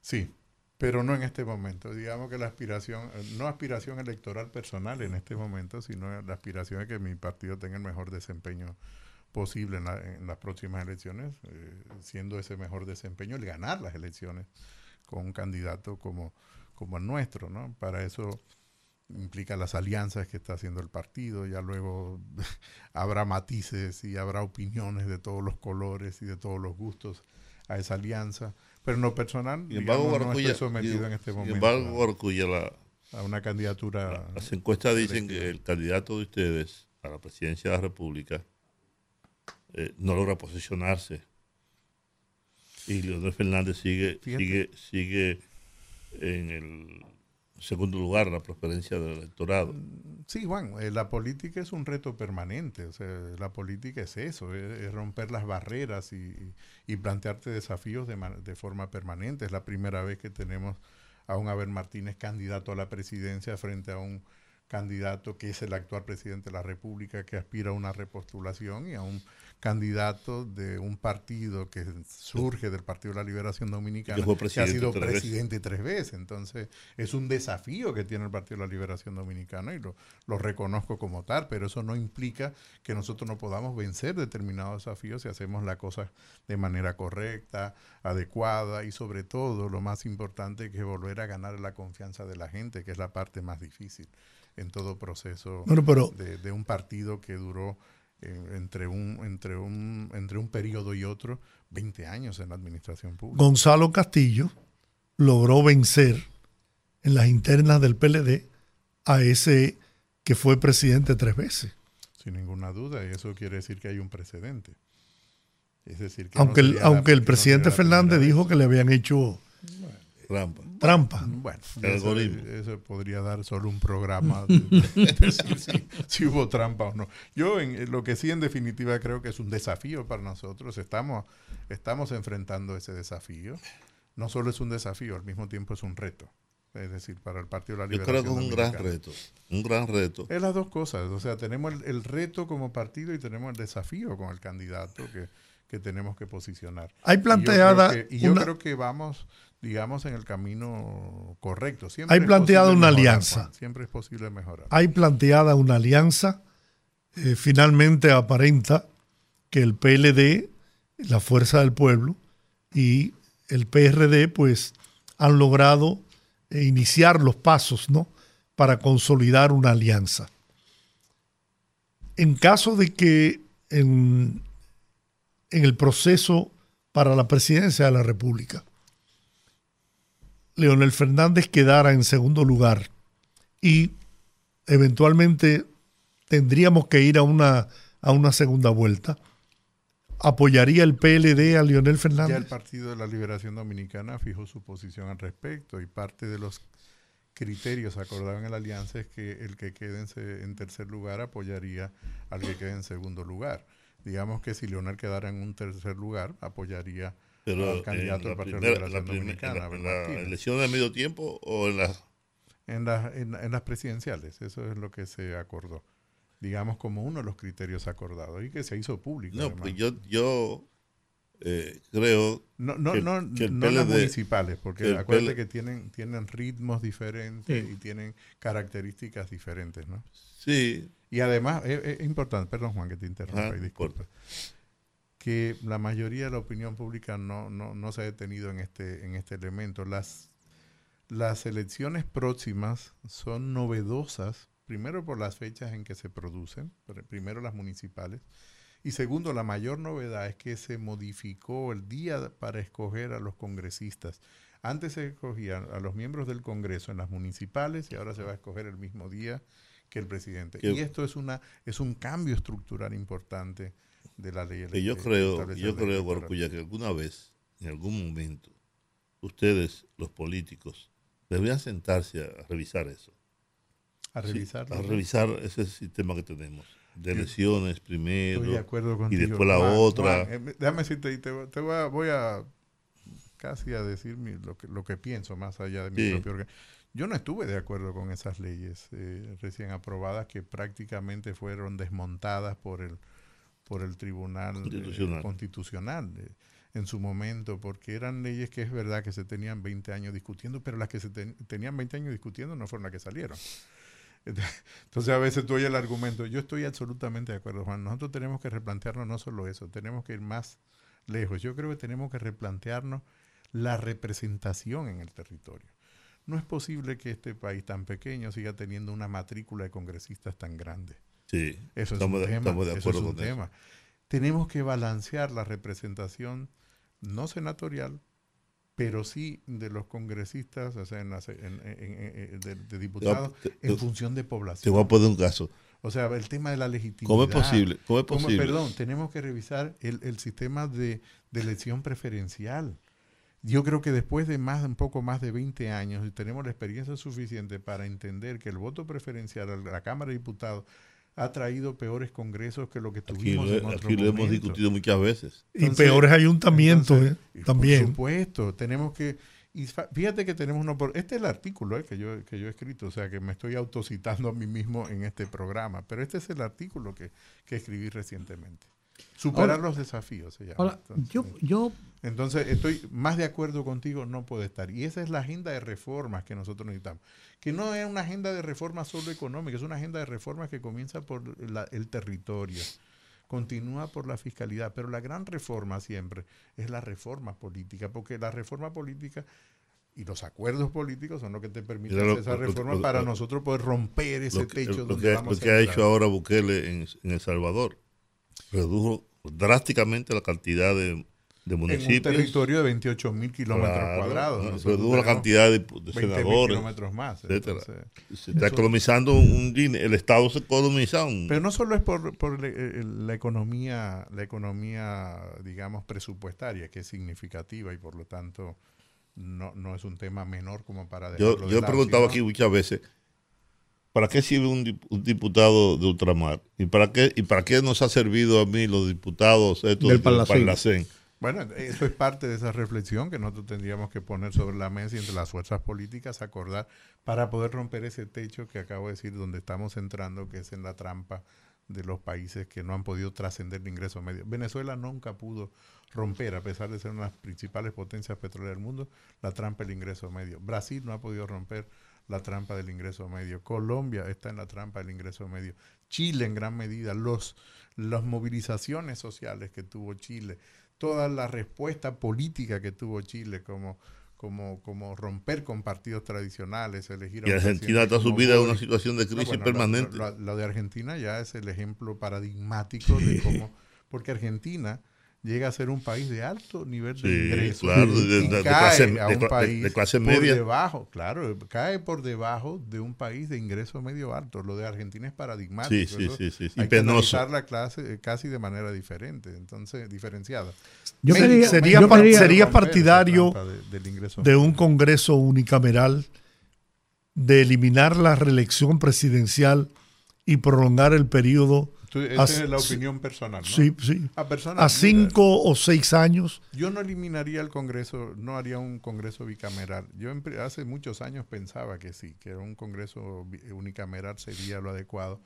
Pero vista la experiencia política y la historia, la historia pesa mucho. Yo creo que es preferible tener un peso y un contrapeso. Una Cámara territorial, como es el Senado, y una Cámara de representación popular, como, es el, como son los diputados. Y eso crea ese balance necesario eh, dentro de la formulación y la hechura de las políticas públicas y sobre todo el contrapeso de, la representación política de los propios partidos, de la sociedad.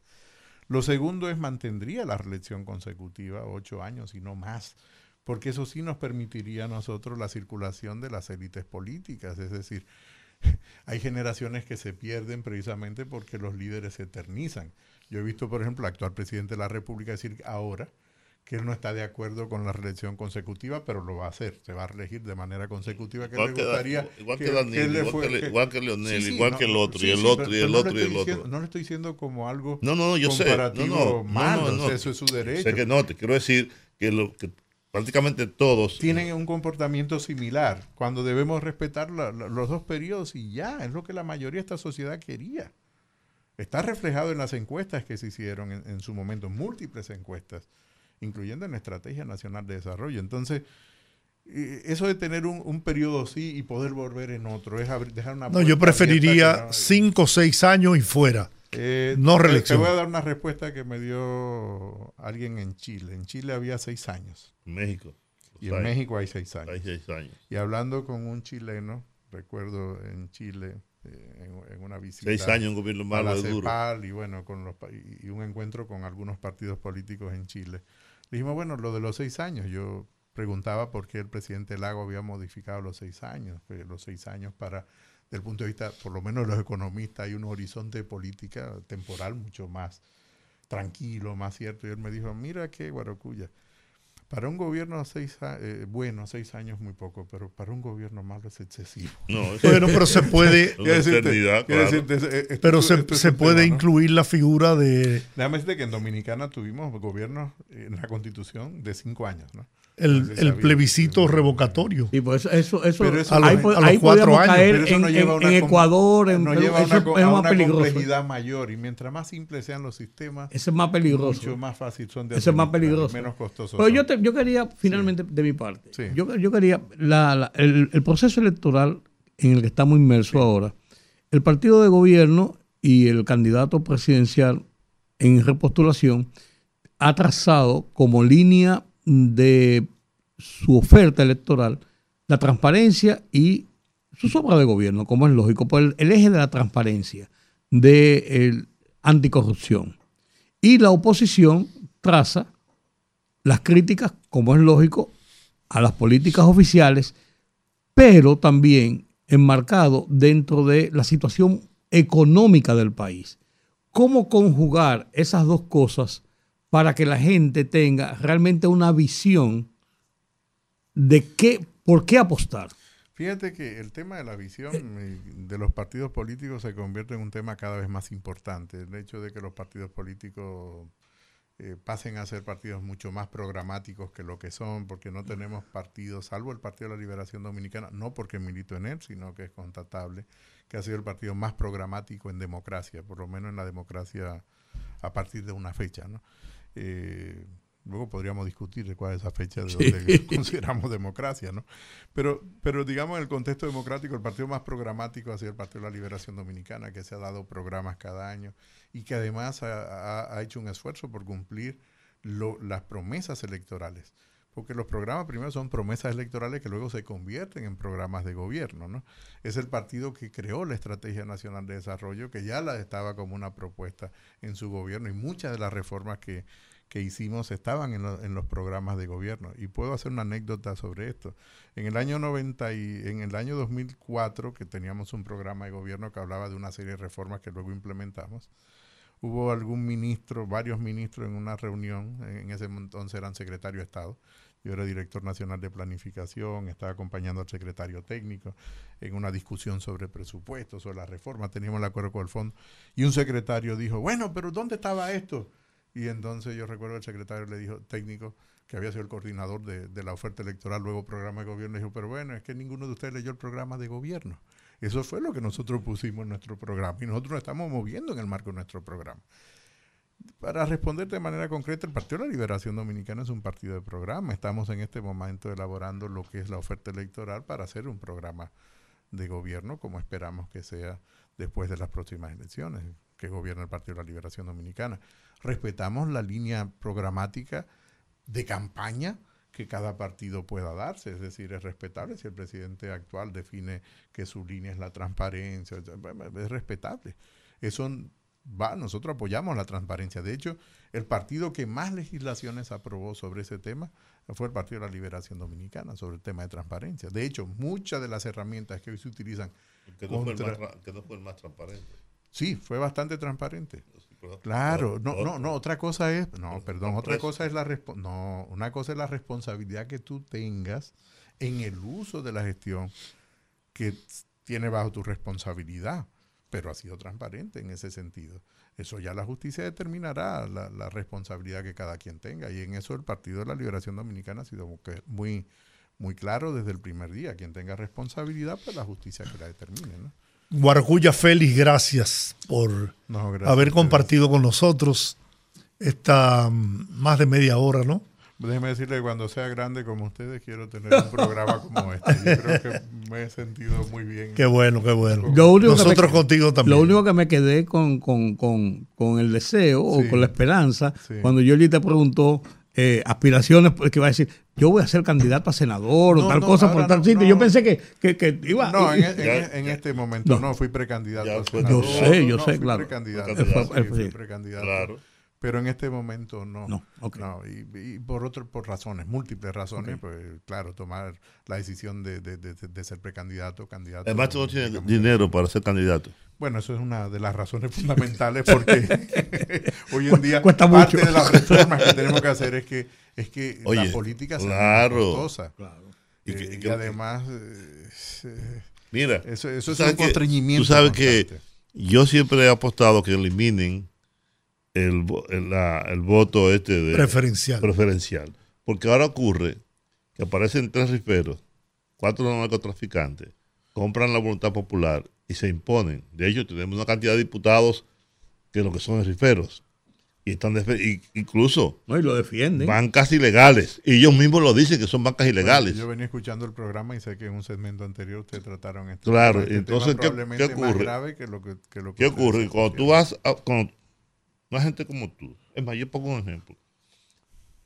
No, no, eh. pero déjame decirte, ningún, no solo yo, que no, no tengo un patrimonio. No, no, pero yo, Rudy, Georgie, cualquiera, cualquier ciudadano. Que tienen un patrimonio, digamos, y un ahorro que de toda su vida, no tienen capacidad para poder competir en ese entorno. claro. No, es imposible. entonces, hemos, hemos, construido un sistema electoral además costoso y perverso. Pero ¿cómo Hugo Tolentino pudo haber sido diputado y presidente de la Cámara de Diputados en un ambiente como este? Imposible. No, sido imposible. ¿No? Todavía existían las listas cerradas. Para Exacto, claro. Los partidos sí tenían la capacidad de poder escoger y claro y tenía más cuidado como más tanto pero ahora no ahora cualquiera que tenga dinero que tenga cuarto y no le importe gastarlo porque no, se lo consiguió fácil. Yo, exactamente. yo, creo que la gran conclusión quizás si es que alguna hay de esta conversación esta tarde es la necesidad de replantearnos todos estos temas Juan. sí sí sí sí, sí eso, sobre la mesa. Y estos sí son los temas importantes y relevantes que tenemos y para eso debe servir la llamada entre comillas clase política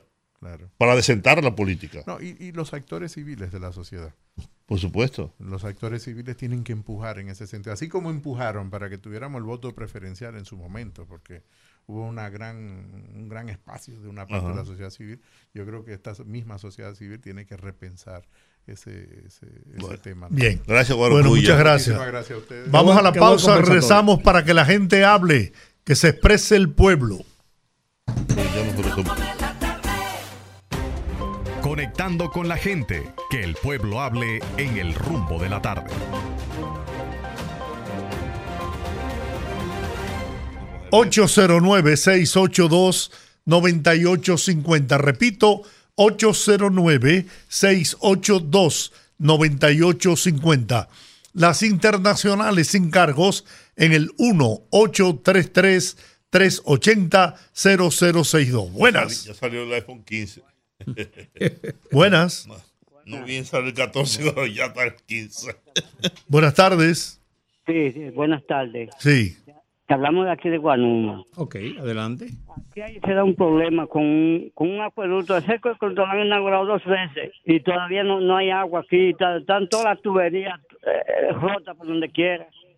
Muy bien, bueno, ahí está su denuncia para INAPA. Vamos a ver usted, buenas. Buenas tardes, equipo de los poderosos. Sí, señor. Hola. Un comentario con relación a la entrevista que ustedes hicieron al ex director de migración en el gobierno de Lionel. Ese señor no, hicieron nada en migración con la con los nacionales haitianos. Y todo el tema ahora lo han politizado y, satanizando a Luis. Por eso que los vi, lo vinchos y, los vinicitos no quieren saber de Lionel, porque ellos cogen el tema de política y no de buscarle una solución a este país, señor. Muy bien. Vamos a ver, buenas tardes. Saludos, mi gente, por fin. ¡Hey, Aníbal! ¡Qué gusto oírte! Cuéntanos. Desde Puerto Rico. Mire, este, este, el señor Tavera, que, era el que estaba ahorita hablando por teléfono. Sí gusta la hipocresía de ellos, porque hace hace unos meses atrás, cuando el gobierno empezó lo, lo de las deportaciones de, de, la, de, la, de las maternidades, ese fue una de las primeras personas que empezó a criticar el gobierno. Entonces, él sale él sale ahora a echarle la, a lodar al gobierno por lo que ellos mismos así, hacían. O sea, como que el político dominicano tiene que, no sé si que grabar su palabra para cuando vaya a hablar mañana, saber que uno, uno no es tan tonto. Bien. Gracias, Aníbal. ¿eh? Tenemos esta otra llamada. Buenas. Si no baja el volumen, dígame. Sí. Sí. Oye, estoy quillado, quillado con, con Juan TH. Juan TH no quiere que Arjona suene ahí. No quiere. Juan TH no es así. No es así, por favor. Yo te escucho desde que, desde que, con las canciones, que tú no quieres que Arjona suene ahí. No sea así, Juan TH. ¿A quién? Que lo Ricardo Arjona. Ah. Juan TH, Ricardo Arjona. Usted, usted, usted tú eres de la juventud de los 70. No, qui- no quiere que, que uno coja gusto. Por favor, anótame esa, por favor.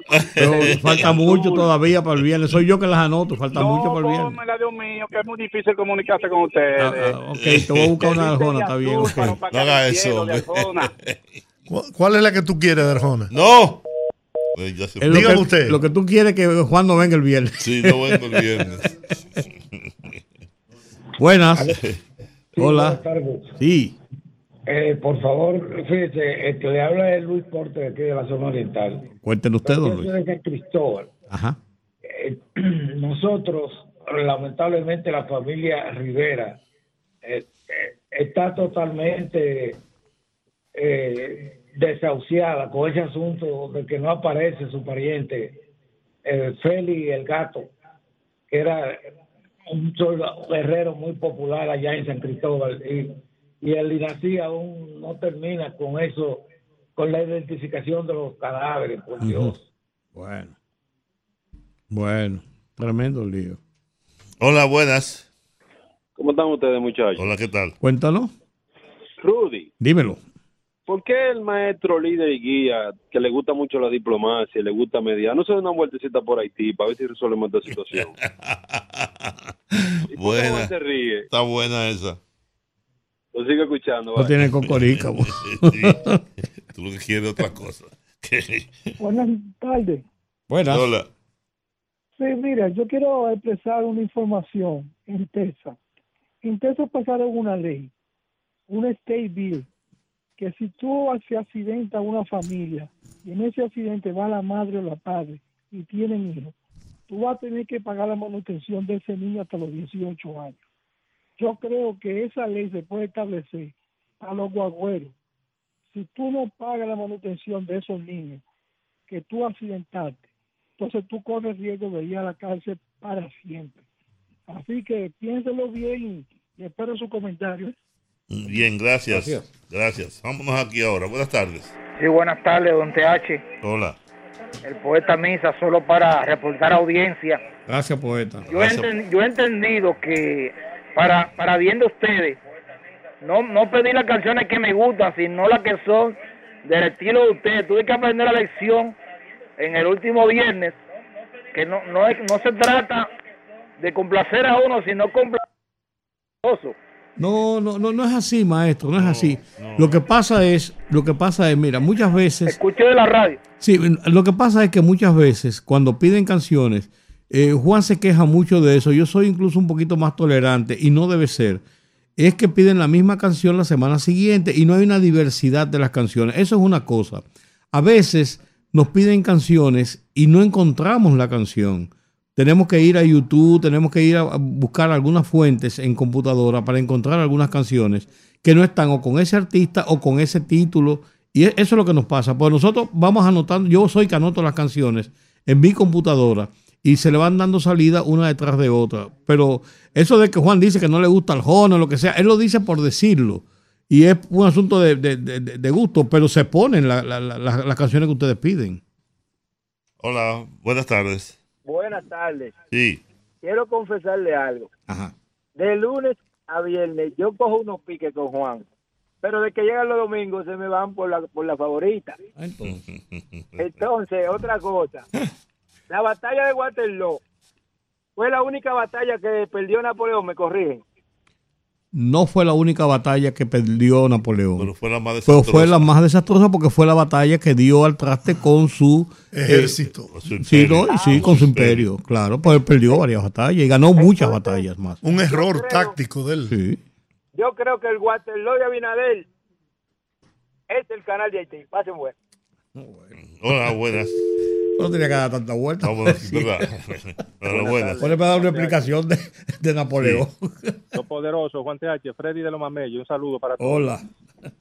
Mire bien, Juan TH, que le voy a decir. El presidente Abinader, después que vio ese cacerolazo, óigame bien, lo- en los hospitales no hay cama, Juan TH, tú no eres pobre, tú no visitas hospitales públicos. La el dengue tiene la gente en el suelo porque la cama no dan. Los apagones no dan abasto. La caretía de la vida. El Banco Central ya no haya cómo hablar para explicar y, y lavar y la, la- Y después que Abinader vio ese cacerolazo, se inventó esta vaina de Haití, ahora resulta que él es un leonazo. Eso es un cuento, eso es un cuento. Está bien. Pero ¿y cuál? ¿Qué, cal- qué cacelorazo? No, cuando se produ- cuando la marcha verde y esas cosas. Mm. Hola, buenas. Pero además yo no sé por qué se dirige a mí. Buenas. Alguien tiene que pagar el favor. ¿Verdad? Buenas. Sí. Le habla Juan Herrera de Santo Domingo Este. Adelante. Óigame, a veces uno tiene como que conocer a veces los individuos. Después que usted le dio esta introducción a ese señor que iba a hablar ahí, que usted dijo que es un experto en migración y cosas, y comenzar a hablar él mismo contradiciéndose. Yo dije, no, pero ve acá, pero yo hablo mejor que él. La gente no puede contradecirse simplemente por politizar un tema. Y ustedes son un programa de, de trascendencia internacional. Ese señor debió aprovechar la ocasión para demostrar que verdaderamente sabe de migración y no querer politizar algo tan sencillo. Es increíble. Bien. Bien. Eh, ¿Cuántas llamadas nos quedan, Georgie? Hola, buenas. una más. Una más. Ay, qué bueno. Sí, hola. Qué bueno fui yo. Buenas noches. ¿Cómo están ustedes? Muy Estrella? bien. Con TH, Rudy. La Hola. señora Hola, Almanza, bien. ¿dónde está? Hola. La señora Almanza, ¿dónde está? Está libre hoy, tenía un compromiso con sus hijos. Ah, bueno. Sí, de familia siempre hay espacio para la familia. Yo quiero decirles algo. Yo estaba ah, el, el domingo en Dajabón. Yo fui a darle el pésame a la familia de don Papito. El- esa es la última familia que eh, asesinaron. Ajá. Las, la comunidad, o sea, estuve conversando con la hija, se me rompió el alma, no se lo niego. La que quedó viva porque no estaba Sí. aquí, estaba con sus tías en Nueva York. Eh, y la comunidad, le voy a decir una cosa, está aterrorizada. Se escuchan disparos de noche, se nos quejaron de eso. Y además de eso, ellos dicen, bueno, que la policía ha sido muy presta en agarrar su, las personas que supuestamente han hecho, cometido los hechos. Pero ellos dicen que ellos no pueden decir que esos dominicanos estaban implicados en todo eso porque ellos no tienen pruebas de eso. Ellos no tienen prueba de que ellos hayan hecho nada. Lo que sí ellos sí saben es porque quedó una persona viva que identificó a los tres haitianos que asesinaron a don Papito, a su esposa y a sus hijos. Yo quisiera como que esto no lo festináramos. Ya estamos viendo cómo la situación haitiana con la frontera está como está. Y, y me doy cuenta porque ni siquiera el presidente le ha dado el pésame a esa gente. No se lo ha dado usted sabe, eh, eh, como si fueran animales, como dijo la hija, que ella siente que Abinader los ha, tra- ha tratado a su familia, eh, no Abinader, que realmente lo mataron como animales y que el presidente ni siquiera le ha dicho nada. Lo que dijo es, bueno, que eso pasa. No, eso no es así. Son dominicanos que están siendo asesinados, por favor. Entonces, yo a mí no me hablen de que de esas fronteras cerradas en este país. ¿Por qué? Porque cerradas será en los puntos donde ellos entran para comercializar, pero por esas fronteras pasa todo el mundo a pie como le da la gana. Ah, bien. Gracias, doña. Muy bien, bueno, terminamos, señores, gracias. Hasta mañana, Dios les bendiga. Rumba 98.5, una emisora RCC Media.